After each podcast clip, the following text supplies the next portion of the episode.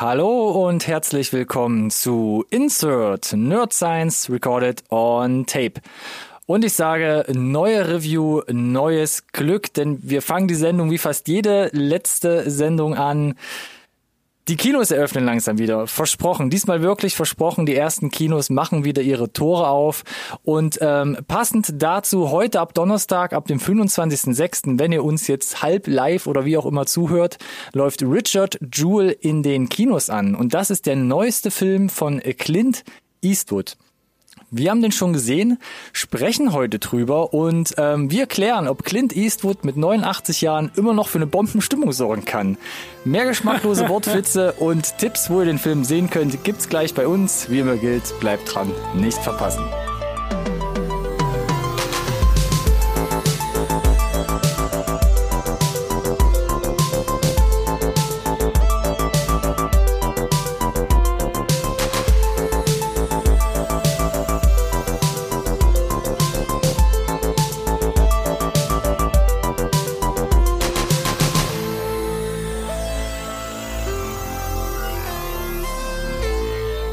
Hallo und herzlich willkommen da draußen, auch von meiner Seite, zu einer neuen Folge Insert Not Science Recorded on Tape, dem einzigen Podcast über Filme, den ihr wirklich braucht. Boom. So, da hast du deine, deine, deine Explosion. Wahnsinn. Ja, Bombenstimmung. Nicht schlecht. Hat der nicht Kollege schlecht. versprochen. Ja, bei uns äh, wird's auf jeden Fall mindestens mal explosiv, wenn hier der äh, Macher des schlechten Wortwitzes sich wieder neben mir eingefunden hat. Hallöchen, Ronny.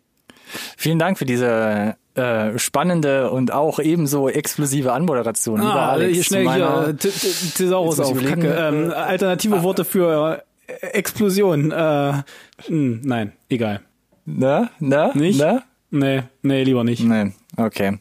Wir brauchen da anscheinend wirklich Assistenz. auf, das ist, das ist, das ist nicht unser Niveau. Ja, das ist, also, da jetzt auch noch nach alternativen Worten zu googeln, ist ganz, ganz eindeutig nicht unser Niveau. Das ist viel, viel, viel krasser als das, was wir hier so betreiben.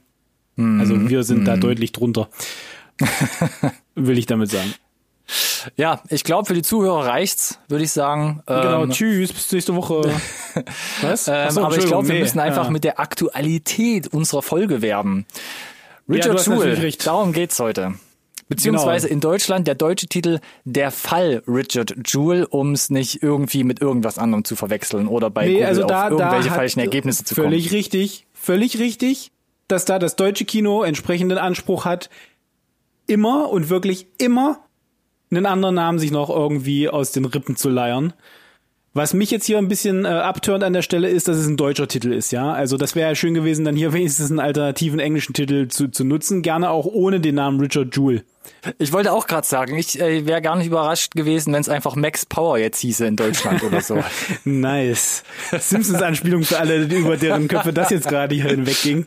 Ähm, Der neue Ja. Film von Clint Eastwood, Max Power. R- R- Richard Jewell, äh, es gibt doch, gab doch Absolute Power sogar von, von Clint Eastwood. von und mit oder Clint Eastwood. äh, Geil. Dirty, Dirty Harry in The Line of Ja. Fire, Max Power, das reiht sich dann nahtlos an, würde ich sagen. Ja, da hast du tatsächlich jetzt irgendwie, hast natürlich recht, ne? Äh, also Clint, Frechheit, wenn du dir das jetzt hier so einfach unter die, um Genau. dein, genau, unter Copywritten, Trademark hier, ne, it's not Richtig. allowed. Bitte fragen hier. Genau, für den, für den Film, den er dann mit 91 rausbringt. Ähm, nee, wir haben uns für Richard Jewell entschieden, um, also A, weil wir, glaube ich, gesagt haben, können wir auf jeden Fall beide gut darüber sprechen und äh, weil er so ein bisschen, das hatten wir in unserer Update-Folge letzte Woche schon besprochen, so ein bisschen der Icebreaker ist, der die, der die Fahrwasser äh, ertastet, letzten Endes. Er tasten muss vielleicht sogar, ja. Ja, ob, ob Kino schon wieder geht. Äh, jetzt ist natürlich äh, für uns am raus, also wir kriegen für euch raus, äh, ist das eine Sache, die ihr weglassen könnt oder müsst ihr da unbedingt quasi äh, das, das geringe Restrisiko eingehen und euch in die hoffentlich nicht allzu vollen und äh, ja, virenfreien Kinosäle einfinden? Ja, oder wir überzeugen euch heute mega, damit ihr euch in einen kleinen Raum mit zirkulierender Klimaanlagenluft setzt mit, was weiß ich, 100 anderen Leuten. Schön. War Schön, das- war das ein Teaser? Nee, das, War das ja, ein Teaser? Ich, ich weiß nicht, ja, ein Teaser für was? Für eine zweite Welle. Die Ein zweite ein Welle. Demnächst, demnächst ins auch Kino. bei Ihnen. Im Kino, genau. Ew. Ach ja, es war auch so ein Hin und Her mit dem Release. Ähm, es, ich, du, wir hatten in den Infos gesammelt 2. Juli eventuell, aber nee, er kommt tatsächlich heute offiziell in die deutschen Kinos, 25. Juni, nachdem er im Dezember schon, am 13. Dezember 2019 in den USA anlief. Ähm, Bedeutet, damit ihr nicht, ja. sorry, dass ich unterbreche, bedeutet ja, er hatte tatsächlich auch ein bisschen Chance, zumindest in den USA zu laufen, bevor jetzt wirklich Corona hart zugeschlagen hat. Genau, das auf jeden Fall schon. Da hat er also mindestens zwei, drei Monate gehabt, um sich da ein bisschen ähm, warm zu laufen oder hatte eigentlich wirklich seinen kompletten, glaube ich, Lebenszyklus, den er da schon ablaufen konnte. Ähm, und wir haben es nochmal rausgesucht. Wir sind ja hier so ein bisschen örtlich getrennt. Ne? Wo könnte man das jetzt bei dir gucken, Alex? In Köln. Ähm, Yes. Zum Beispiel läuft der heute an im Off-Broadway oder im äh, Rex am Ring. Und äh, für alle, äh, die zum Beispiel in Freiburg sitzen, wie ich, ne, also im Süden Deutschlands, ähm, die können zum Beispiel ins Harmonie gehen in Freiburg. Da läuft er heute an. Ist auch so ziemlich das einzige Kino, ja, was offen hat und ähm, Richard Jewell aber im Programm aufgenommen hat. Und das ist doch nicht sch- schlecht. Das ist doch schon mal ein gutes Zeichen. Ja, definitiv, aber ich glaube, wie gesagt, die Auswahl an äh, aktuellen neuen Titeln, die äh, vom Verleih wirklich in die Kinos gebracht werden, ist aktuell überschaubar und äh, wie gesagt, jetzt müssen wir halt rauskriegen, ob sie den hier zum den den Richard zum Sterben rausgeschickt haben oder nicht. Aber äh, bevor wir hier unsere Meinung preisgeben, haben wir in aller Regel äh, eine Synopsis und ein paar harte harte Fakten. Äh, willst du uns einmal durch die Synopsis äh, kutschieren? Aber gerne doch, um auch wirklich alle noch da draußen abzuholen, die vielleicht vom Film noch gar nichts ähm, mitbekommen haben. Hier eine kleine ja, Zusammenfassung der Handlung, wie du schon gesagt hast, eine Synopsis, richtig. also, Richard glaubt an Recht und Ordnung. Mit aufmerksamem Blick zieht er durchs Leben, um irgendwann als vollwertiger Polizist das Gesetz vertreten zu können. Doch richtig zünden will seine Karriere nicht. Mit reichlich Übergewicht schlägt er sich mit Aushilfsjobs als Sicherheitsmann durch, während er noch zu Hause bei seiner Mutter lebt. Während der Olympischen Spiele 1996 wendet sich plötzlich das Blatt, als Richard mit seinem beherzten Eingreifen einen Bombenfund sichert und damit unzähligen Menschen das Leben rettet. Als Held gefeiert, entfacht seine Tat einen medialen Rummel, der ihn ins Visier des FBI bringt. Als nunmehr Tatverdächtiger wird Richard fortan in einen Strudel von Beschuldigungen gerissen. Selbst sein Glaube an Gerechtigkeit und Freiheit bietet ihm bald keinen Halt mehr, da dieser Stück für Stück durch die Behörden und die Medien öffentlich demontiert wird. War schon, Hervorragend. war schon relativ viel Handlung dabei, glaube ich, ähm, aber be be beruht ja auf einer wahren Begebenheit. Von daher also nicht ähm, ko komplett Spoiler, Spoilergebiet. Genau, ist richtig. Aber letzten Endes ist auch genau das, was der Trailer widerspiegelt, den wir natürlich, glaube ich, auch immer gerne verlinken noch, ne, wenn ihr euch äh, auch ein, ein Bewegtbild-Eindruck davon machen wollt. Ähm, aber unterm Strich ist es genau wie du gesagt hast, das ganze Ding basiert auf wahren Begebenheiten, das heißt theoretisch und macht das vielleicht nicht. Äh, wenn du Richard Jewell googelst, kannst du auch äh, den ganzen Kram nachlesen. Ähm, wenn ihr jetzt entspannt in den Film gehen wollt oder äh, ja, was heißt entspannt eigentlich nicht, aber gespannt, ne, wie es ausgeht, dann vielleicht nicht vorher googeln. Genau. Und du hast es gerade schon erwähnt, ähm, genau wie immer äh, der Link zum Trailer und auch zur IMDb-Seite, wenn ihr nach oder während des Podcasts noch nähere Informationen haben wollt, dann gerne hier in die Podcast-Beschreibung gucken, da findet ihr ähm, die Links. Und wir hatten damals über den Trailer gesprochen, ich glaube das war Oktober, November roundabout und auch jetzt nochmal in der Vorbereitung. Mann, ist das ein geiler Trailer. Ja, du hattest das, ich weiß, äh, ich erinnere mich, dass du da äh, auf äh, die äh, ja, auf das, auf das, auf den Tisch gesabbert hast. das genau. Also ich das wollte ich eigentlich- habe gerade überlegt, ob das noch live war, aber ich glaube schon. Ne? Ich glaube schon, genau. Ich wollte auf die Werbetrommel äh, drücken, aber habe einfach nur auf den Tisch gesabbert, richtig. Nee, also genau, also auch der Trailer ist eine, ist eine Sache, die man sich auf jeden Fall geben kann. Ähm, genau. So, das heißt, jetzt haben wir erstmal den, den, den Teil der Synopsis weg, die wieder äh, absolut hervorragend von dir Mm, äh, zusammengeschrieben wurde. Dankeschön. Für, für alle, die das Dankeschön. nicht wissen, ne, äh, ganz oft äh, macht der Ronny das selber, weil er einfach mit der Qualität der Synopsen da draußen nicht einverstanden ist. ähm, Stetig So. sogar. Nicht nur manchmal, sondern stetig. Immer. immer Immer. Quasi, das ist noch richtige Handarbeit hier. Prädikat äh, Ronny, Besonders wertvoll. genau. So, aber Gut. jetzt nochmal, du hast es schon Aber. erwähnt. Hm, ah, Aber Stab und Besetzung. richtig, Regie hast du schon gesagt, Clint Eastwood. Der Eastwood Clint, genau. Der Eastwoodsche Clint. Du hast auch gesagt, 89 mittlerweile. 89 Jahre, das ist unglaublich, ne? Und da dreht er halt einfach noch so die Filme weg. Genau, also für viele, die es vielleicht nicht wissen, äh, vermehrt, also natürlich ist er groß geworden als, als Darsteller, aber äh, er hat auch schon vor vielen Jahren so äh, durchaus Regieerfahrung gesammelt und äh, mit dem Alter hat das dann exponentiell zugenommen und die, die Schauspielerei rückte auch immer weiter in den Hintergrund, hat sich natürlich trotzdem nicht nehmen lassen, ab und an die eine oder andere Rolle dann selber zu füllen. Aber ich glaube, er hat dann da so im, im Alter die Passion eher im Regiestuhl gefunden. Vielleicht auch, weil sich da bequem sitzt. Vor allem vielleicht auch das, genau, die Getränke sind äh, in unmittelbarer Nähe und man kann unterm Sonnenschirm sitzen. Ähm, aber genauso fing ja auch so ein bisschen, naja, eigentlich, nee, falscher Ansatz. Ähm, wir fangen mal ganz von vorne an. Ähm, für eine Handvoll Dollar, ne, schmeiße ich jetzt einfach mal in, in die Runde. 1964 war quasi in Zusammenarbeit mit Sergio Leone ähm, quasi der Startschuss für dieses ganze Spaghetti-Western-Ding, wo dann noch unzählige Ableger folgen sollten. Hat da Handvoll mehr und so weiter. Also die Genau, deutschen hat Titel sind das jetzt die, wiederum. Hat immer die harten Hunde gespielt und das zieht sich auch eigentlich wie ein roter Faden durch seine Vita. Ähm, auch eine äh, bekannte Reihe von ihm, Dirty Harry, 1971 fing das an, auch diverse Klar, Teile. super kultig, ja. Super kultig. Ähm, dann sehr erfolgreich auch 1992 Unforgiven, also erbarmungslos. Da Auch fing er wieder unter anderem Western, schon ne? an. Auch wieder Western, genau. Ähm, da hat er schon Regie geführt und das Ding hat dann sogar direkt zwei Oscars gewonnen. Einmal bester Film und einmal beste Regie. Ja, jetzt muss man auch dazu sagen, das sind ja eigentlich die begehrtesten Oscars, die es gibt, ne? Also Regie ist schon schon mal eine Hausnummer, Mhm. gerade halt, wenn du nicht nur Hauptdarsteller, sondern auch Re Regisseur selber bist und bester Film. Ja, genau. Ja.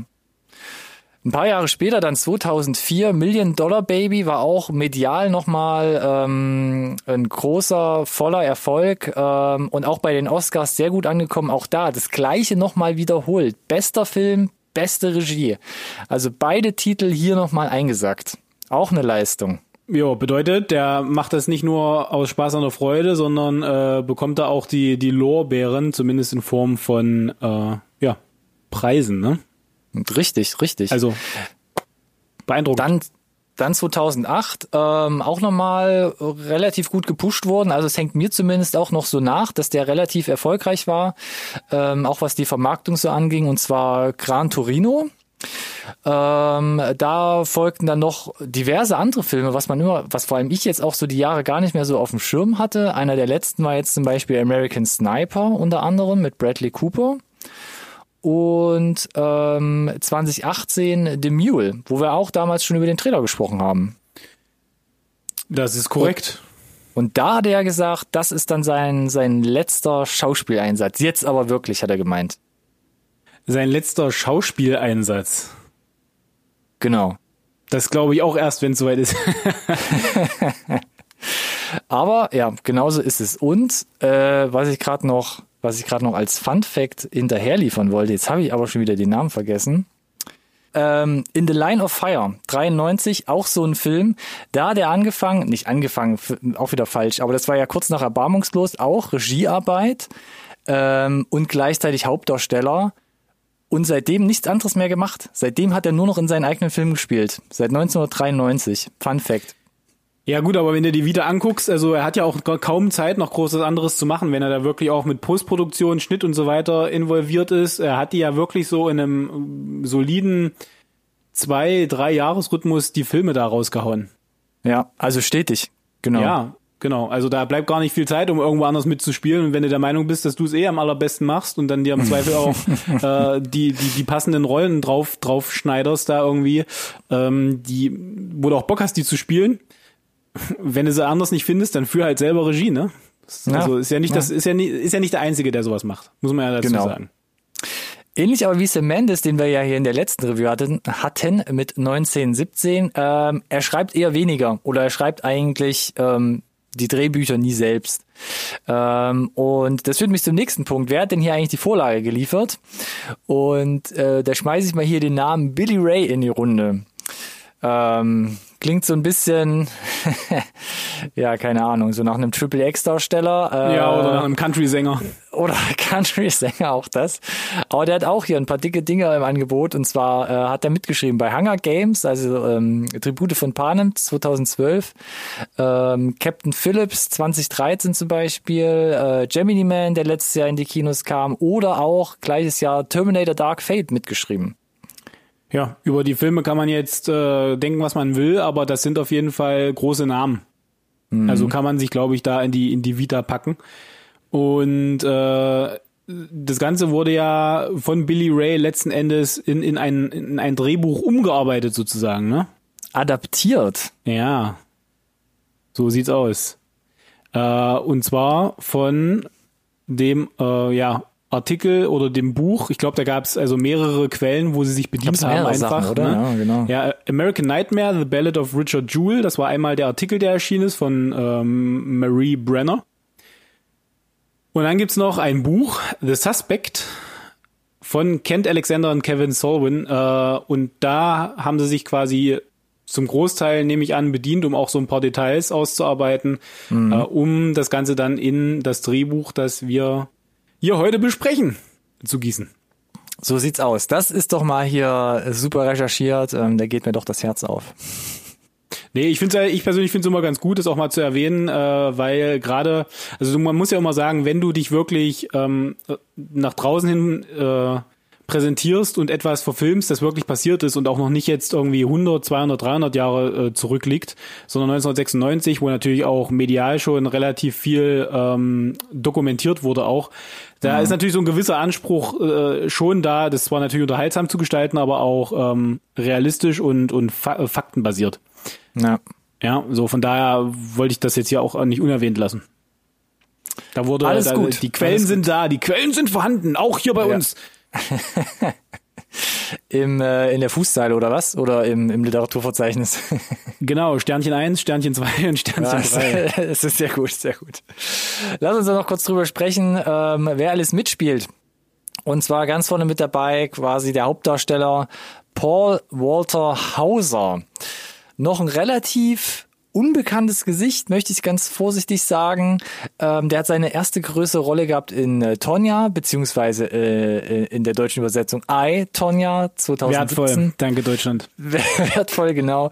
Ähm, eine kleine Rolle in Black Clansman noch gehabt, war auch zu sehen in Cobra Kai, haben wir ja auch nochmal mit aufgefasst und ist aktuell zu sehen äh, im Netflix-Film The Five Bloods von Spike Lee und taucht dann nochmal auf, ähm, nächstes Jahr ist es zumindest eingeplant in Cruella, also quasi dem Spin-off von Einhard und Eins der Martina und spielt da den Horace. Da hatten wir ihn ja, glaube ich, schon auf so einem Promobild mit Emma Stone zusammen gesehen. Korrekt, ganz genau. Also, ja, du hast es selber gesagt, so der richtige Durchbruch wirklich jetzt erst die letzten, ich sag mal, drei Jahre, wo er auch da in diesen AAA-Produktionen mitgespielt hat. Zweimal äh, Spike Lee auch dabei, Black Clansman Ach, stimmt, zweimal sogar, Also, genau. Ja, ja, äh, da ja, ist irgendwie Buddy Time angesagt. Body Äh, Cruella, Disney-Verfilmung, vielleicht keine ganz große Rolle, aber natürlich erstmal ein boxsolides Ding.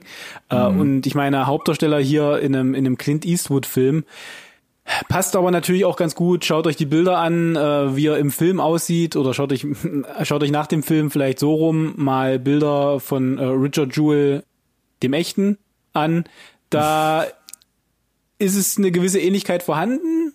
Ja, äh, muss natürlich ein bisschen nach, muss natürlich ein bisschen nachhelfen, aber äh, wenn du das dann auch noch in einem Paket findest mit einem talentierten Schauspieler, wie äh, es hier offensichtlich der Fall ist, dann äh, gut für dich, dass er hier die, die, den Hauptdarsteller, den titelgebenden Hauptdarsteller abgreifen konnte. Ja, auf jeden Fall. An seiner Seite ähm, ein Anwalt, der ihm hier durch ähm, die schlechte Zeit hilft, ähm, ist Sam Rockwell.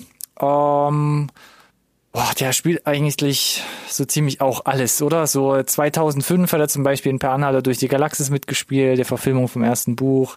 Ähm, 2009 ähm, weiteres schönes kleines Sci-Fi-Ding ähm, Moon. Da warst du ja großer Fan von Alex. Yes.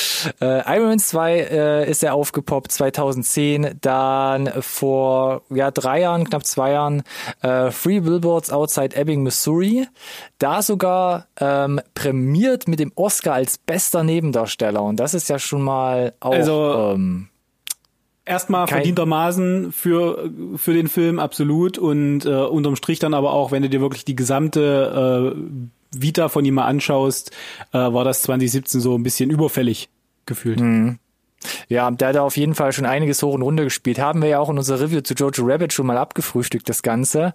Ich weiß aber gar nicht, ob wir da auch erwähnt hatten, dass er ein Jahr später, 2018, in Weist, ähm, der zumindest bei mir in den Top Ten noch rumgeisterte, nochmals nominiert wurde als bester Nebendarsteller. Erneut. Ja, George Bush, ne? George Bush hat er da gespielt, auch Ja. äh, saugeil gemacht. Dann leider nicht gekriegt, blieb bei der Nominierung, aber hey, immerhin. Also zwei Jahre in Folge ist ja auch mal eine Ansage. Ja, definitiv. Also Sam Rockwell ist also einer von den Kandidaten, wo ich sage, er ist vielleicht nicht äh, underrated als Darsteller, aber gefühlt haben ihn nicht genug Leute auf dem Schirm, weil wann auch immer du ihn siehst, finde ich ihn großartig. Naja. Und äh, das ist übrigens auch hier der Fall, kann ich jetzt schon mal, kann ich jetzt schon mal sagen. Ja, und dann, wie gesagt, eine der letzten größten Produktionen halt ähm, Jojo Rabbit, wo wir ja auch hier schon ähm, in der Review drüber gesprochen haben, in einer der letzten. Guckt gerne mal unseren Backlog durch, wenn euch das interessiert. Nee, macht's einfach. Macht's so oder so. Egal. Hat sich ein bisschen was angesammelt, wird nicht langweilig auf jeden Fall. Auf jeden Fall. Ähm, weiterhin dabei, Olivia Wilde. Ähm, auch schon hier im Gespräch gehabt. Äh, spätestens zu Booksmart auch eine Review drüber gemacht. Mensch, stimmt, hier können wir direkt noch weiter das Fass aufmachen. 2019 hier im Kino gewesen. Äh, mitgespielt zum Beispiel Dr. House, ähm, bei Vinyl, Tron Legacy, auch immer wieder, was hier gerne erwähnt wird bei uns. Und ähm, bei Cowboys und Aliens zum Beispiel mitgespielt. Den hatte ich hier noch mit auf die Liste genommen. Stimmt, ich glaube, weil Sam Rockwell auch in Cowboys äh, and Aliens mitgespielt hat. Ich glaube, die haben sich da beide schon mal irgendwie äh, am Set getroffen. Sehr schön, sehr schön. Ja, wie gesagt, Olivia Wilde hatte ja immer dann mal so eine so eine so eine Elternpause dazwischen relativ lange, ne, bis sie dann Vinyl wieder zurückkam und äh, dann hat sie sich überlegt, das passt mir alles nicht so richtig. Äh, ich äh, gehe mit Booksmart äh, mal einen ganz anderen Weg und führe einfach selber Regie. Ja, So. was ja auch mal eine nette Ab Abwechslung, möchte ich sagen, ist. Wer hat, der kann, würde ich an der Stelle sagen. Genau. Da spricht Auch der Neid aus mir. Auch Serienerfahrung hat John Hamm, der spielt ja auch mit. Ähm, den hat man zum Beispiel auch in der Baby Driver Review. Mensch, das ist ja hier wie so ein, wie so ein Kreis, der sich schließt. Mensch, der kriegt direkt hier wieder Dark ins Gedächtnis. Mensch, Anfang ist das Ende, Ende ist das Anfang und so. Ähm, John Hamm, reißt uns noch kurz ab, weil wir es im Baby Driver garantiert schon ähm, angesprochen haben. Madman, klar. Ähm, äh, ich glaube, über acht Jahre gespielt insgesamt. Auch da diverse Golden Globes und Emmys gewonnen. Ähm, unter anderem zuletzt dann noch gesehen Lucy in the Sky an der Seite von Natalie Portman und taucht dann, jetzt weiß ich schon gar nicht mehr, dieses Jahr noch oder nächstes Jahr dann im zweiten Top Gun äh, namens Maverick auf. Ich meine, der ist für Ende des Jahres noch, aber nagelt mich nicht drauf fest. Äh, das ist ja alles Dezember, so im Flux. oder? Ja, Roundabout. im November, Dezember, ja. Aber wie gesagt, das ist ja alles hier in Bewegung. Äh, Ah. Ja, es kann ist, sein, dass äh, Top Gun die Schall Schallmauer stimmt, es 2020 stimmt. durchbricht und es äh, in Schön 21 verschoben wird. Kitsching. Boom. Ach, Ich darf auch wir mal. gucken Weiter noch dabei, zwei weitere Frauenrollen hier, ähm, möchten wir gerne erwähnen. Katie Bates, die hatten wir ja, glaube ich, noch nie. Ähm, ganz groß rausgekommen mit Misery 1990 und da direkt den Oscar als bester Hauptdarstellerin kriegt. Also nochmal der dritte Haupt, äh, der dritte Oscar-Preisträger mittlerweile hier oder Oscar-Preisträgerin im Rennen.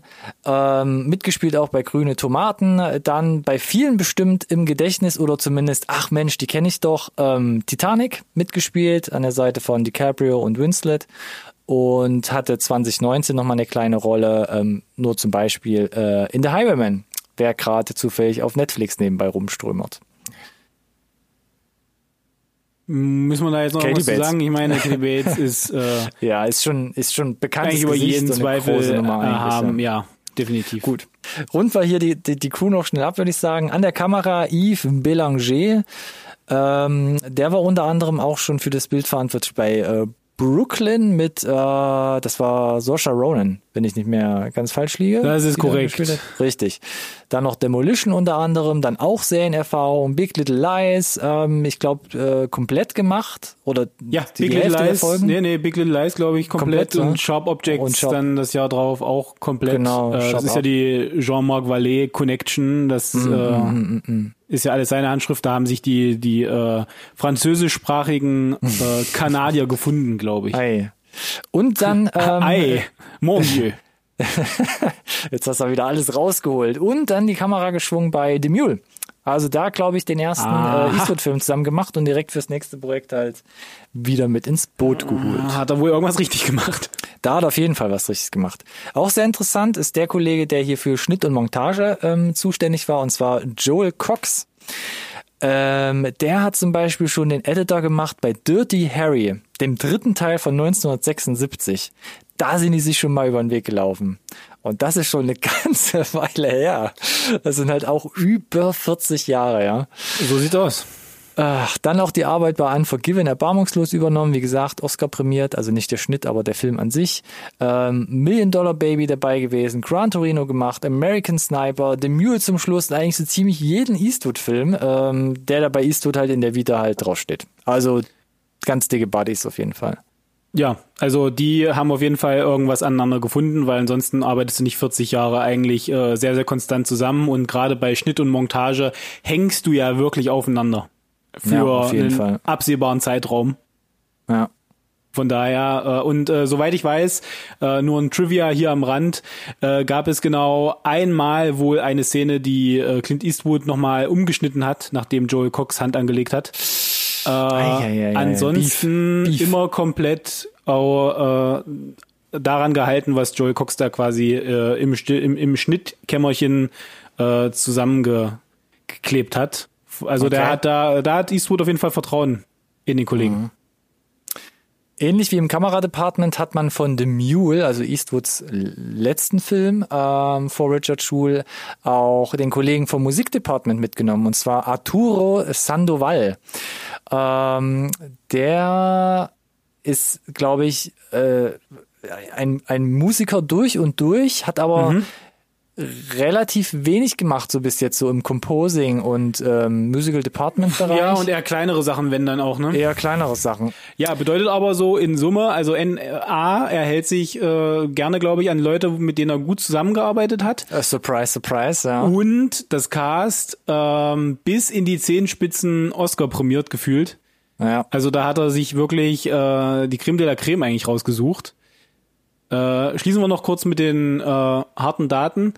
Die ganze Nummer, du hast es ja gesagt, spielt zu den Olympischen Spielen 1996. Da war, äh, also haben die stattgefunden in Atlanta. Genau. Und da spielt es auch.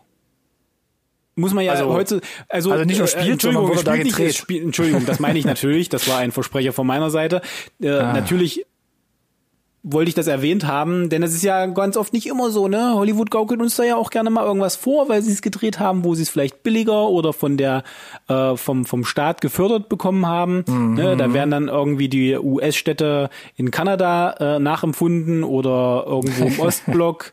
äh, naja, da gibt's ja gibt's ja diverse äh, Ansätze und hier wurde gesagt, nö, wisst ihr was, lass uns das einfach irgendwie, das spielt in Atlanta, wir drehen das in Atlanta und dann passt das schon. Äh, noch authentischer geht's nicht. Also da hat man sich's auch ein bisschen einfacher gemacht. Wobei ich auch glaube, oder, oder ja, es ist ja eigentlich so, dass Atlanta ist ja auch kein unbeschriebenes Blatt, was Filmproduktion angeht. Von daher war es wahrscheinlich. Nein, nein, keine Frage. Ich, ich, genau, ich sprach jetzt wirklich nur so eher von, von, von der Budgetierung auch. Mhm. Weil ich glaube, in den USA zu drehen, macht sich halt einfach ein Budget mit so einem gewissen Prozentsatz Bemerkbar, bemerkbar, ja. Mhm. dass es halt teurer ist, als die Alternativen, wo es woanders zu machen. Naja. Dann schieß doch mal los, was hat denn das Ding gekostet? 45 Millionen Dollar. So, jetzt musst du mir sagen, wir haben das ja schon immer mal, das ist jetzt ja nicht das ganz, ganz dicke Budget, aber das ist schon relativ ordentlich. Äh, Das ist für ein Charakterdrama, ähm, ka- kann man das, glaube ich, auch wesentlich billiger abliefern. ja, ne, schon. Also ist jetzt nicht so, dass der Film Aber wir in- haben ja gerade das Cast zum Beispiel ausstrahlt. vorgelesen. Ja. Gut, das Cast wird sicherlich ein bisschen was nehmen. Äh, Mhm. Er fühlt sich aber auch nicht wirklich Indie an. Nee, Also der fühlt sich schon, schon sehr, sehr hochwertig produziert an. Äh, die Frage ist jetzt halt tatsächlich, und ich muss da immer an dieses äh, Behind-the-Scenes äh, Reel von äh, von Parasite denken. Oh ja.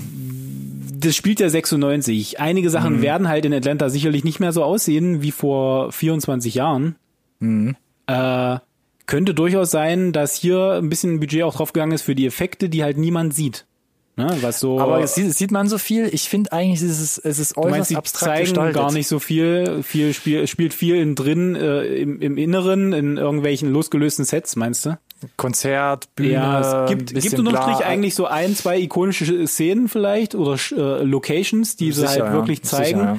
Und das, das, das war's dann auch. Aber ich fand, als ich 45 ge- Millionen gelesen habe, auch, dass es eher schon am, am höheren Ende des Spektrums ist. Aber wir haben ja gerade Mhm. zwei Argumente genannt. Atlanta als Location äh, und die, die Stars, die mitspielen. Mhm. Ja, bedeutet aber natürlich auch 45 Millionen Budget, dass da ein bisschen was rumkommen muss beim Einspielergebnis. Jetzt haben wir Da wollen, wir, gesagt, da wollen wir schon was sehen als Filmstudio, auf jeden Fall, ja. naja, na klar. Ich meine, ja, prinzipiell Clint Eastwood eine sichere Nummer, in den USA auch erstmal gut Ja. gestartet. Äh, äh, Im Opening 4,7 Millionen Dollar. Ging, glaube ich, ganz gut los. Ja. Hat dann aber äh, so in Summe über die zwei, drei Monate, die er äh, das ausgeritten haben in den USA, nur knapp über 22 Millionen eingespielt. Also so nicht mal ganz die Hälfte des Originalbudgets und da ist noch kein Marketing inbe inbegriffen. Ja, das ist schon, das ist schon So, das ist ein natürlich ein bisschen, bisschen unglücklich. Äh, da war jetzt auch schon so langsam Corona am Aufflammen. Äh, hat man vielleicht auch ein bisschen drauf gebaut, dass Clint Eastwood weltweit zieht, wie das eigentlich mit seinen Filmen immer so waren. Das waren immer, das war immer eine sichere Bank. Das waren jetzt nie die wirklichen Milliardenfilm-Einspieler, aber immer solide. Und dann kommt jetzt auf einmal doch dann wirklich Corona im großen Stil noch um die Ecke. Äh, hat ja auch hier bei uns den Film in die Knie gezwungen, deswegen kommt er jetzt, haben wir ja dick und breit vorhin schon besprochen, äh, und ist jetzt aktuell, stand jetzt äh, weltweit bei knappen 44 Millionen. Also wir sind immer noch nicht beim Einspielergebnis, äh, Entschuldigung, beim Produktionsbudget angekommen mit dem Einspielergebnis. Und wir haben es ja immer wieder gesagt, da hängt noch mehr dran. Das ganze Marketing, das kostet auch richtig Geld. Ähm, das könnte vielleicht mit einem roten. Minus irgendwie ausgehen am Ende des Jahres, wenn es dann wirklich vielleicht in allen Märkten gelaufen ist, weil der wird einfach auch jetzt hier in Deutschland nicht viel reißen aktuell, ja. äh, so oder so. Und Also da habe ich, da habe ich, glaube ich, auch ein bisschen Angst, vor allem wenn man auch mal, wenn man auch noch mal zurückguckt. Wir haben es erwähnt, Gran Torino, um es in die Runde zu werfen, der hat 33 gekostet und der hat fast 270 Millionen eingespielt, also fast das Zehnfache. Also der ging, glaube ich, da echt steil 2008 und Clint Eastwood hat aber, hat aber noch ganz viele andere, so kleinere Dinge gemacht die letzten Jahre, zum Beispiel äh, 15, 17 to Paris, der hat auch 30 Millionen nur gekostet, der war dann knapp bei 60 rausgekommen.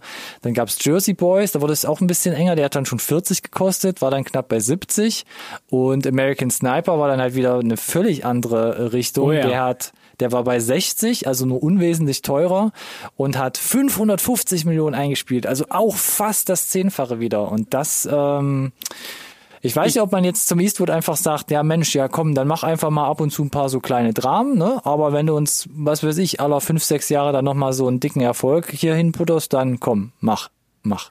Du meinst, solange wie wenigstens Break-Even erreicht wird, lassen sie ihn machen, weil immer mal ist so so ein Ding dabei, wo einfach einen raushaut.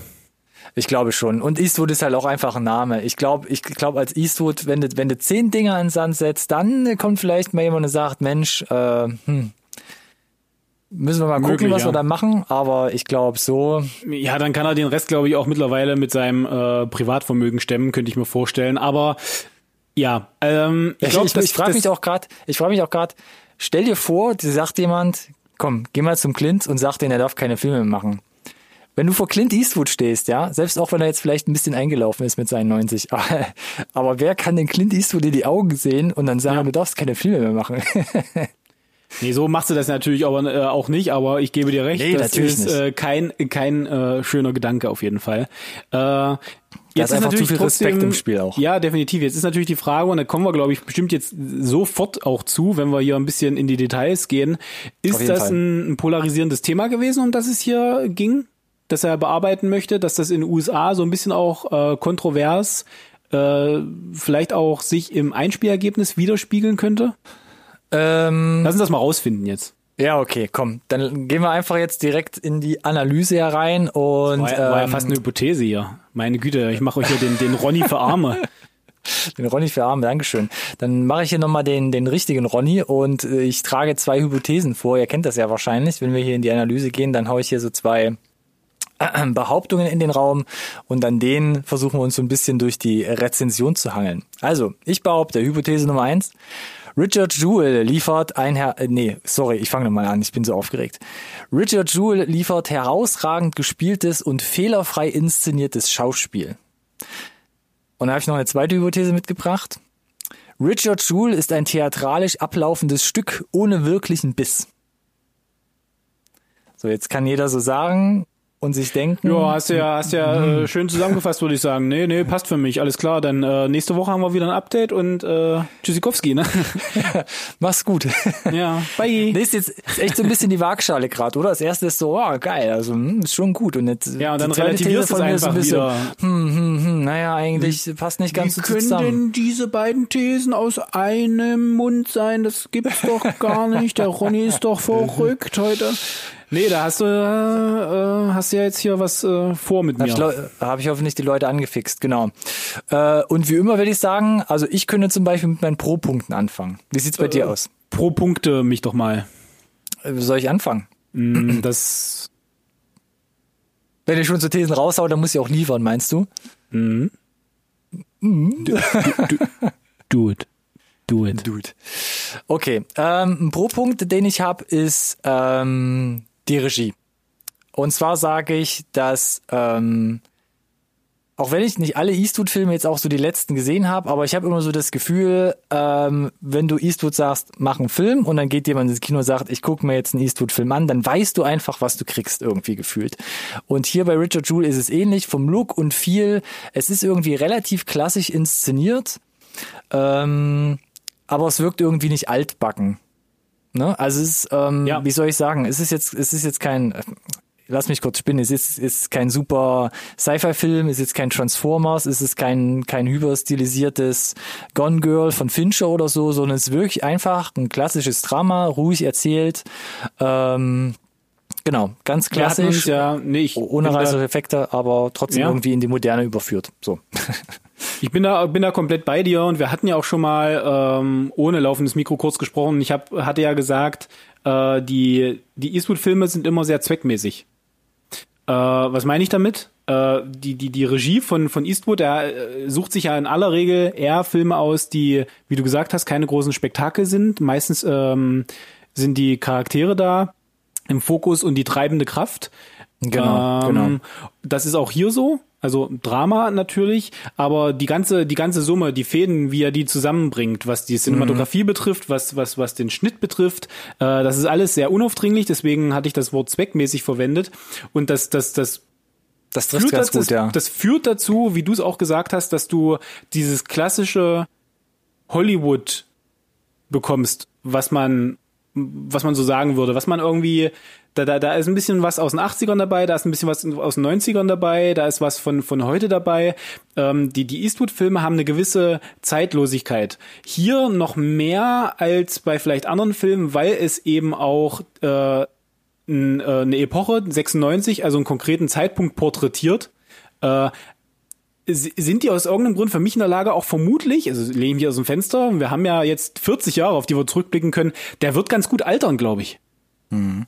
Das ist einfach. Äh, das, ne, das ist ein ne, ganz ne, guter Aspekt, ja. Ja, also das ist eine, das ist eine einfach boxsolide Nummer, wo du sagst, das ist so das klassische Hollywood. Da wurde in, in gefühlt, und das ist jetzt positiv gemeint von mir, auch wenn es vielleicht ein bisschen negativ klingt, da wurde an keiner Stelle irgendwie ein großes Risiko eingegangen. Das ist einfach alles eine solide zwei Sätzen bestanden, next irgendwie. Das ist hm. also das der der, der ja, es brilliert jetzt äh, für mich in keiner der Disziplinen wirklich, ne? Kameraarbeit passt einfach, ne? Sieht nach Hollywood aus. Okay, mhm. Schnitt solide, keine großen, äh, weiß ich nicht, äh, ja, keine, keine, keine großen Experimente, kein abgefahrener Tonschnitt oder sonst irgendwelche Sachen, siehe Baby Driver oder so. Einfach, ne, also zweckmäßig der Handlung, ich will nicht immer wieder dieses Wort bedienen, aber ja, und, und das, das, das zieht sich aber bei, bei Eastwood durch alle seine Filme irgendwie. Also, ja, und ich glaube, bei Richard, bei, bei Richard Jewell ist so klar, finde ich sogar, wird direkt mit dem Intro klar. Ähm, du hast keine große, ich sag mal, spektakuläre Einführung oder wo du direkt ähm, das ganze Panorama vom Cast mit einmal kennenlernst, sondern es ist wirklich ein absolut ruhiger Beginn. Richard Jewell, du bist direkt mit ihm im Alltag, beginnst ein Kapitel aus deinem Leben heraus ähm, äh, kennenzulernen, merkst direkt, es ist ein starker Porträtfokus, wie du auch gesagt hast. Mhm. Und ähm, genau, so zieht sich das halt auch hier wie ein roter Faden einfach durch. Und ich finde, der Film wirkt dadurch wie ein rundum gelungenes Gesamtpaket ohne große Ausreißer nach unten wie auch nach oben. Genau, und das ist, glaube ich, wirklich zum, zum Großteil der, der Regie von Eastwood da geschuldet an der Stelle. Mhm. Äh, Ausreißer nach oben von meiner Seite, damit ich jetzt hier mal den nächsten äh, Pro-Punkt äh, bringe. Ich hatte vorhin schon das Oscar-prämierte Cast genannt. Äh, ja. Das ist nicht nur auf dem Papier so, die bringen das auch tatsächlich auf die, auf die Leinwand. Es ist ja immer so eine Sache, äh, ob das authentisch ist, ob man denen das abkauft. Wir haben ja gesagt, es ist ein Drama, es ist sehr fokussiert auf die auf die äh, Figuren. Hier gerade natürlich auf dem Protagonisten, der sogar den Namen gegeben hat für den Film selber. Ähm, da hängt natürlich unheimlich viel dran und natürlich hängt das auch am, am Drehbuch und dass die die Sätze, die den äh, Darstellern da irgendwie in den Mund gelegt werden sozusagen, ne, realistisch äh, klingen oder wirken, aber die müssen es unterm Strich halt dann auf die auf die Leinwand zaubern und ich finde, dass das hier einfach wunderbar funktioniert. Also ich habe jetzt nicht wirklich das Gefühl gehabt, teilweise äh, unbedingt einen Film zu gucken. Klar, äh, manche Sachen sind so ein bisschen optimiert, vielleicht auch für Film, um so einen bestimmten Punkt drüber zu bringen, aber ansonsten wirkte das klar. alles recht äh, realistisch, nenne ich es mal. Mhm. Ähm, Bevor ich, äh, ich ja. habe ich hab fast schon so ein bisschen meinen Einstieg, wo ich später nochmal zu den Kontrapunkten komme. Aber Stab und Besetzung ist ein guter Aufhänger und ich, ich war extremst angetan von Paul Waterhauser, der hier halt einfach den Richard Drew spielt. Ähm, ich fand es ein, einfach super, so eine Figur zu sehen, weil er ist eine recht untypische Figur, äh, untypische Figur. Man muss sagen, auch vom, Schau vom Schauspieler an sich einfach her. Also erzählerisch ähm, wie, wie schauspielerisch von, von der, von der schauspielerischen Physis einfach, muss man sagen. Weil Paul Waterhauser ist ja schon ein Pfundskerl, muss man mal sagen. Und hat nochmal 20 Pfund, glaube ich, nochmal äh, ich draufgepackt für die, ich glaube, also entweder Pfund oder Kilo, was ja durchaus einen Unterschied macht, aber so in dem Dreh, ja. also er hat nochmal nachgelegt, extra für die Rolle auch. Und da, und da muss man schon nachdenken, wann hat man mal so einen Pfundskerl in der Hauptrolle gesehen, was jetzt nicht irgendwie Comedy oder Slapstick oder sowas war, ja. Man das denkt immer direkt an, an John Candy oder äh, ähm, ja, sowas. Nee, sondern Richtung, wirklich ja. hier äh, ernstzunehmendes Drama. Und was er hier macht, Paul Waterhauser, er spielt einen einfachen Typen von nebenan. Und ich finde, er schafft es trotzdem in diesem Oscar-prämierten Cast seine Figur irgendwie zu, zu entkoppeln von diesem, von diesem ganzen Ensemble. Ähm, und ich finde, das wird vor allem bemerkbar, ähm, das ist mir vor allem beim zweiten Mal gucken halt extrem aufgefallen. Er spielt so richtig natürliche, kleine, feine Details. Und das fand ich halt richtig stark. Reaktionen, wenn er angesprochen wird, ähm, wie er läuft, wie er sich bewegt. Oder, Für mich ähm, war es die, die, die Mimik, wie er wie, wie seine Augen teilweise bewegt. Das, das, so, so ein bisschen verschlafen, nachziehend, ähm, oder er kommt nach Hause und er macht so eine kleine Bewegung, als wollte er gerade zum Spiegel gehen und seine Haare nochmal machen, weil er sieht, er ist total übernächtigt. Ja, und dann ähm, lässt ähm, das, ne? Und, und dann äh, lässt das und danach unsicher, aber ja, so aufgeregt die Augen alles. Die Augen waren es für mich hier an der Stelle, Mann, die mir immer Mann, wieder Mann, suggeriert haben, er macht zwar so ein bisschen den, den, den naiven, treudofen Tölpel, aber da sind Gedanken drunter und für mich waren es die Augen, die da wirklich, äh, wo er schauspielerisch rübergebracht hat. Leute, der kriegt das alles mit, ne? Ihr denkt, das geht mhm. voll über seinen Kopf hinweg, aber nee, nee, nee, nee, nee. So, ne? Also die Figur ist durchaus bewusst, was hier abgeht und zieht da selber auch äh, seine Schlüsse draus und das, das kriegen wir ja dann auch später im Film mit. Ich will da jetzt gar nicht vorweggreifen, aber ja. ähm, und das, diese, das sind diese feinen Nuancen, die du ja auch angesprochen hast, wo ich sage, Mensch, äh, ja, eine, eine ganz starke das, Nummer auf jeden Fall, ja. Das, das fand ich richtig stark, genau. Und das ist mir so, das ist für mich einer der größten Pluspunkte, wo die halt echt den Film mittragen. Ähm, und was ich auch sehr interessant fand, das wäre für mich jetzt der nächste Punkt, wenn ich kann es ja gleich nochmal zurückgehen oder wie auch immer, mhm. ähm, ist der Soundtrack. Das fand ich sehr überraschend. Und äh, im Nachhinein habe ich mir überlegt, ich muss nochmal bei den anderen Eastwood-Filmen da darauf achten. Aber der Soundtrack ist ja gefühlt eigentlich fast gar nicht vorhanden in dem Film. Das ist richtig. Also, also er ist extrem zurückhaltend. Er taucht wirklich nur in, in, in gefühlt zwei, drei Szenen auf, wenn man mal jetzt nicht da von dem Konzert oder so spricht, was da stattfindet, ähm, wo, wo ein, zwei Szenen spielen. Und das gibt dem Ganzen auch so eine gewisse Schwere, so ein, so einen dokumentarisch reduzierten Stil. Mhm. Ähm, aber die Szenen, genau, wir kriegen dadurch einfach eine gewisse ähm, ähm, Schwere und können ihr Momentum da ähm, durch jede Szene schön ja. durchtragen und geben halt Raum für das Schauspiel. Und das ist, das fand ich doch recht stark und erstmal auch wieder ungewöhnlich. Du musst wie du gesagt hast, ich fand, ja, ich fand tatsächlich dadurch fast was Dokumentarisches bekommen. So wirklich das Gefühl, dass, man was, dass du was siehst, was irgendwie äh, wirklich passiert ist. Ne? Mhm. So wen, weniger reißerisch, wie man das von Hollywood gewohnt ist. Äh, ja. Auf jeden Fall. Aber diese, das, das ist ja wie gesagt, äh, diese, diese Töne, die kriegt ja, glaube ich, äh, Eastwood ganz generell ganz gut, äh, ganz gut rübergebracht in seinen Filmen immer. Ja. Ähm, ja, eine kurze Sache, die ich noch erwähnen wollte, fand ich ganz geil. Äh, ich habe ja gesagt, ich reite da jetzt ja mega drauf rum, dass er 96 spielt und du musst natürlich dann versuchen, dass auch alles 96 aussieht. Das bedeutet äh, vom. Setdesign, von den Props, von den Klamotten, von den Frisuren ähm, und ja. dann natürlich zum Beispiel die ähm, haben sie einige Nächte äh, die Nebenbühne oder die die die Olympiabühne, wo die Acts aufgetreten sind. Äh, das ist ja auch alles wirklich passiert und da gibt's eine ganz schöne Szene, ähm, wo äh, du Konzert auf der Bühne hast, siehst du ein bisschen unscharf im Hintergrund und auf der großen Leinwand siehst du halt die Originalaufnahme. irgendwie auch ein 4 zu 3 auf der Leinwand. Äh, und äh, unten auf der Bühne sind dann irgendwelche Buddy-Double, äh, wo du halt wirklich so eine, schön, äh, so eine schöne Verblendung hast zwischen der Originalaufnahme und äh, den, den Dreharbeiten letzten Endes. Und ich meine, es gibt auch im Fernsehen dann, wo die Mutter sieht, dass da die, die Breaking News sind, eine Originalaufnahme äh, von Richard Jewell die, äh, die da abgespielt wird. Meine wo, wo ich. Wo seine Stimme drüber gelegt wird. Meinst genau, ja, ja, richtig. Ja. Äh, wo du aber trotzdem halt auch wieder diese diese Verblendung hast, ne, zwischen zwischen ähm, Originalquellen und und Fiktion ja. da an der Stelle letzten Endes. Ähm, ja. Das ist ganz, fand ich, äh, ist ganz schön geworden. Äh, Genau, und für mich, äh, und äh, da bin ich gespannt, was du sagst, äh, das wäre jetzt noch ein positiver Punkt, bevor wir jetzt hier, ich weiß gar nicht, müssen wir nach der Zeit gucken, ein bisschen vielleicht. Ähm, ja, ja, bevor mich Ronny hier wieder ähm, ähm, im Chat anschreit. Äh, nein, äh, für mich war ein positiver Punkt, äh, dass der Film übt jede Menge Kritik äh, und gibt jede Menge Denkanstöße zu, mhm. zu, zu etlichen Themen. Es geht zum Beispiel ja. um den, den, den, den, äh, die, die mediale Vorverurteilung. Äh, relevanter als jemals zuvor eigentlich. Sicherlich auch ein Grund, dass der Film jetzt äh, gemacht wurde von von Clint Eastwood. Mhm. Äh, da ist da ist Kritik äh, an äh, den Waffengesetzen in den USA drin. Da ist Kritik drin äh, und auch das, äh, glaube ich, vom Timing. Uff, Clint Eastwood, meine Güte, da müssen dir aber die Ohren klingeln, ähm, wie das so mit dem Law Enforcement ganz generell ist. Ne? Also äh, wie wie wie der Rechtsstaat überhaupt funktioniert in den USA oder eben im Zweifel halt mhm. auch nicht funktioniert. Äh, und ich finde, das kommt halbwegs subtil rüber. Also da wird nichts final ausformuliert. Das wird alles so gefühlt, also ganz viel angerissen. Vielleicht könnte der eine oder andere argumentieren, zu viel. Äh, die Themen werden alle aufgemacht. Mhm. Äh, naja. Und das reicht mir persönlich aber auch so.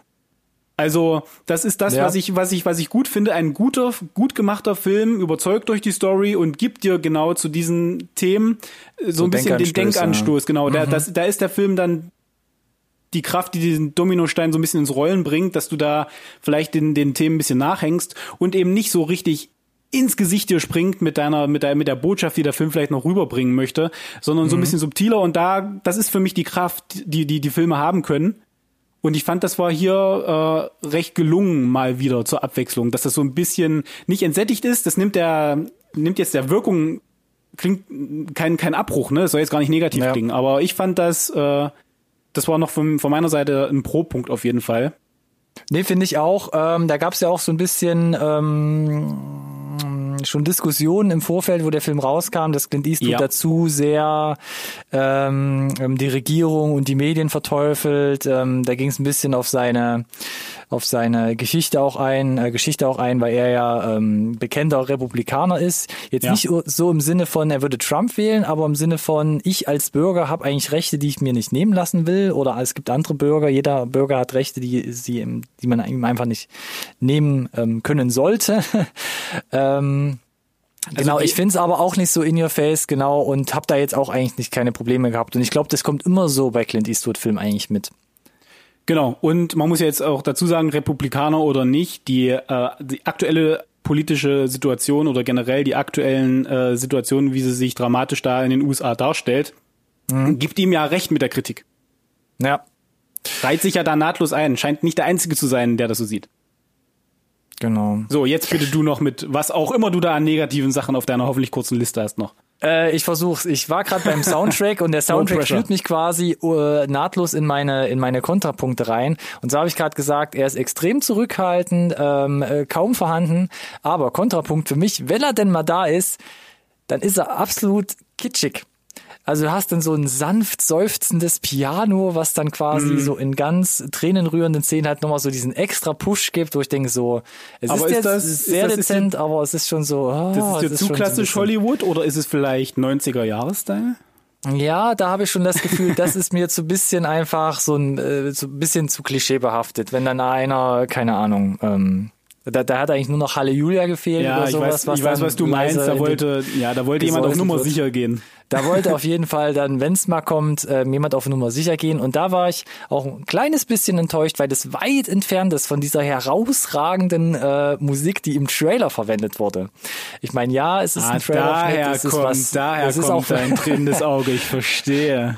Äh, Trailer funktioniert auch komplett anderes, ne? auch noch äh, komplett anders. Äh, auch nochmal hier, mal, hier nochmal Chapeau an den, der das gemacht hat. Ähm, aber ja, ähm, umso lustiger ist es dafür, wenn dann plötzlich im Film alle nach Los del Rios Macarena tanzen und einem so die Schattenseiten der 90er Jahre nochmal vor so vor Augen geführt werden. Ja, das Ähm. war aber eine coole Szene, die wirklich nochmal, äh, die lassen sie auch länger ausspielen, als ich gedacht hätte, einfach um dich noch so ein bisschen in Gedanken Noch- schwelgen noch zu lassen mit, ja. oh, haben wir das wirklich gemacht? Oh, was für eine peinliche Nummer. Ja, ich glaube schon, ne? Verdammt. Äh, ja. Nee, aber kann man drüber hinwegsehen dafür, dass der Soundtrack ja eh, wie, wie gesagt, halt äh, extrem reduziert ist und das ja dann eher eigentlich schon ein Pluspunkt ist, wie wir ja gerade schon ausgeführt haben. Ähm, ansonsten könnte ich gerade noch weitermachen. Und zwar habe ich gesagt, die Erzählung, du, du bist ja, glaube ich, damit eigentlich d'accord gegangen, ist handwerklich absolut solide inszeniert.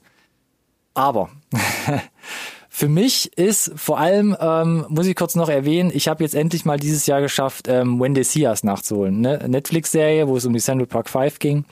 Ähm, geht über vier Stunden, vier Teile, ähm, wo es darum ging, dass ähm, äh, fünf Afroamerikaner äh, unschuldig ähm, verurteilt wurden. Ähm, und da jetzt das noch so im, im Hinterkopf zu haben, fand ich jetzt hier Richard Jewell ähm, die Darstellung, diese Auswirkung der medialen Hetze, fand ich dann eigentlich fast schon zu oberflächlich. Weil ich fand, das wird zwar gezeigt, ja, die Reporter sind ein bisschen doof und das FBI verrennt sich da völlig irgendwie blöd, aber was mir so einen Kick nochmal gegeben hätte, vor allem in diesem Vergleich, den ich gerade gemacht habe, was ist denn so mit Freunden? Was ist denn mit, mit, mit dem generellen Verhalten der Öffentlichkeit? Ja, wie schirmen sich Freunde von dir ab? Ähm, wie gucken dich Leute beim Einkaufen an, dass ich vielleicht diese Komponente im Film nochmal mitbekommen hätte? dieser, diese Alltagsausgrenzung von Leuten, die plötzlich verteufelt und dämonisiert werden. Ähm, ich glaube, das, das hätte mir nochmal so einen extra Kick in die Magengrube gegeben und hätte es für mich noch ein bisschen tiefer gemacht, anstatt nur zu sagen, die Reporterin ist böse und der Agent vom FBI ist böse. Weil da habe ich einfach so typische ähm, Bösewichte, sage ich mal, die ich halt einfach so schnell abstempel und dann komme ich damit klar. Ja, ne, ich weiß was genau, was du meinst. Und da sind wir halt wahrscheinlich auch wieder beim, beim klassischen Hollywood, ne? Und du musst halt immer so ein, irgendwie ein bisschen die Antagonisten haben, die dann vielleicht auch zum Ende hin, äh, weiß ich nicht, Reue zeigen oder feststellen, dass ihr Weg der falsche Weg war. Und äh, was du sagst, das ist ja dann schon wieder, äh, ich weiß nicht, ob das meinem Pro-Punkt, dass das alles recht subtil ist mit der Kritik, äh, Abbruch tun würde. Ich würde sagen, nein. Aber vielleicht ist das der Grund, dass es eben nicht so explizit alles nochmal gezeigt wurde. Aber wahrscheinlich hätten ja auch schon zwei, drei Einstellungen einfach gereicht, ne? wenn dir jemand auf der Treppe entgegenkommt Ja, vor genau. deinem Apartment oder so. Genau. Also ich weiß genau, Genau. worauf du hinaus willst.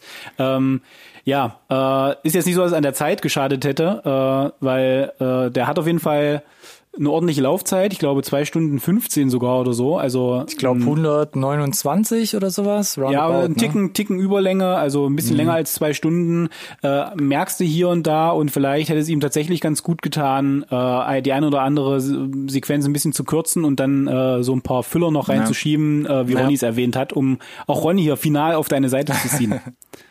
So, einen Punkt habe ich noch, ähm, dann bin ich soweit durch. Und zwar dadurch, dass du so ein bisschen diesen einseitigen Fokus hast auf Medien sind böse und FBI sind böse, um es ein bisschen überspitzt jetzt zu formulieren, hatte ich so dieses Gefühl, dass du diesen dass du diese, die, dieses krasse Nebendarsteller-Ensemble hast, dass alle dadurch so ein bisschen in Stereotype gezwängt werden. Liegt vielleicht auch so ein bisschen an der klassischeren Handhabe von ähm, mhm. Eastwood. Ja. Also du hast zum einen den erfolglosen, aber barmherzigen Anwalt. Du hast die naive, aber natürlich die sehr liebevolle Mutter.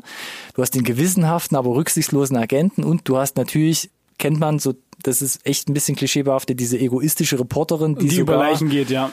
Die sogar fast über Leichen geht, ähm, um, um da in ihre Story zu kommen. Und, das fand ich ein bisschen schade für Olivia Wilde, die irgendwann mitten im Film plötzlich den 180-Grad-Turn macht. Und das ja, fand ich ohne so dass danach noch ein bisschen mehr kommt, wo ich mir dachte, nein, ich hätte den 180-Grad-Turn, nehme ich mit. Sehr gerne mhm. sogar. Aber dann gibt mir mehr als das die Szene, wo es passiert und das war's dann für den Rest des Films gefühlt so ein bisschen. Ja, genau. Dann steht sie da mit also feuchten Augen irgendwo in der zweiten Reihe und dann. Genau, damit. und dann haben wir es das letzte Mal gesehen, so nach dem Motto, ne? Ja, ja, ja genau. also das, ja, da hätte ich mir dann auch noch eine extra Szene gewünscht. Nee, also, ja, ist aber vor allem, um es noch, um es trotzdem noch mal ein bisschen abzufedern, ähm, noch mal der Beweis dafür oder für mich der Beweis dafür, wie stark halt ähm, Paul Walter Hauser hier spielt.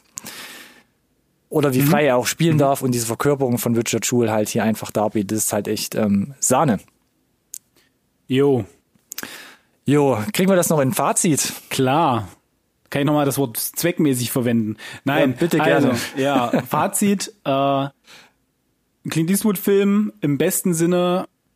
Ihr habt sicherlich alle mindestens schon mal eingesehen. Ihr wisst, worauf ihr euch einlasst. Man bekommt äh, absolut äh, solide, zweckmäßige äh, Hollywood-Kost geboten mit äh, einem herausragenden äh, Ensemble, äh, wo nochmal der, der Hauptdarsteller tatsächlich äh, maximal, maximal glänzen kann.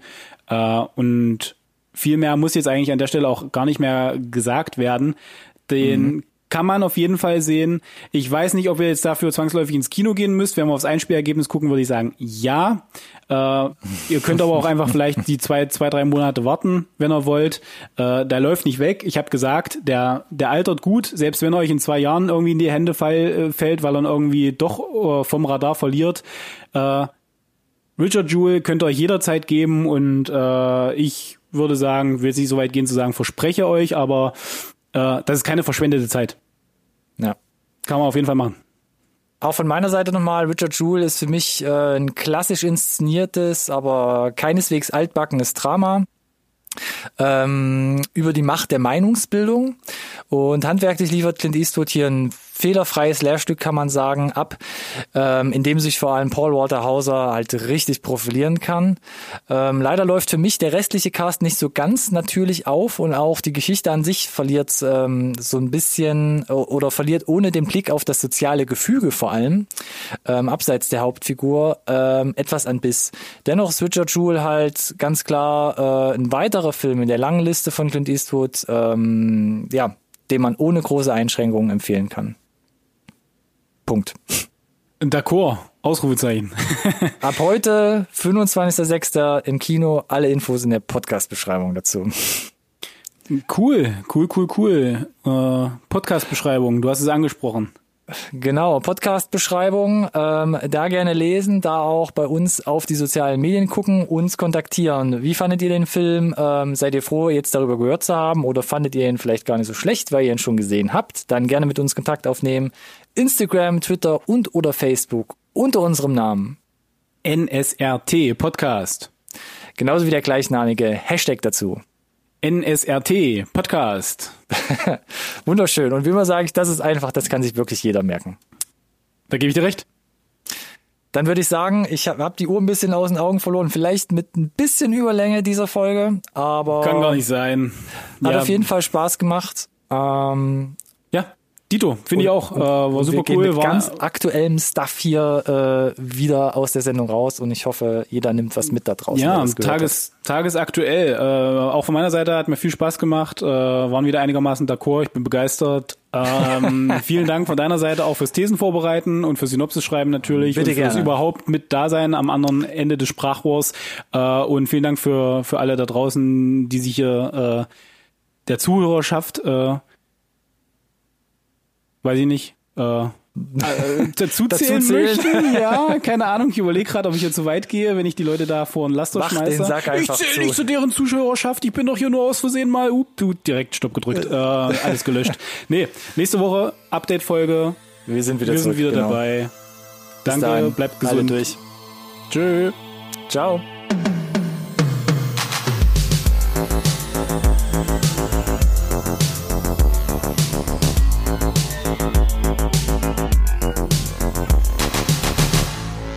Conversation can serve no purpose anymore.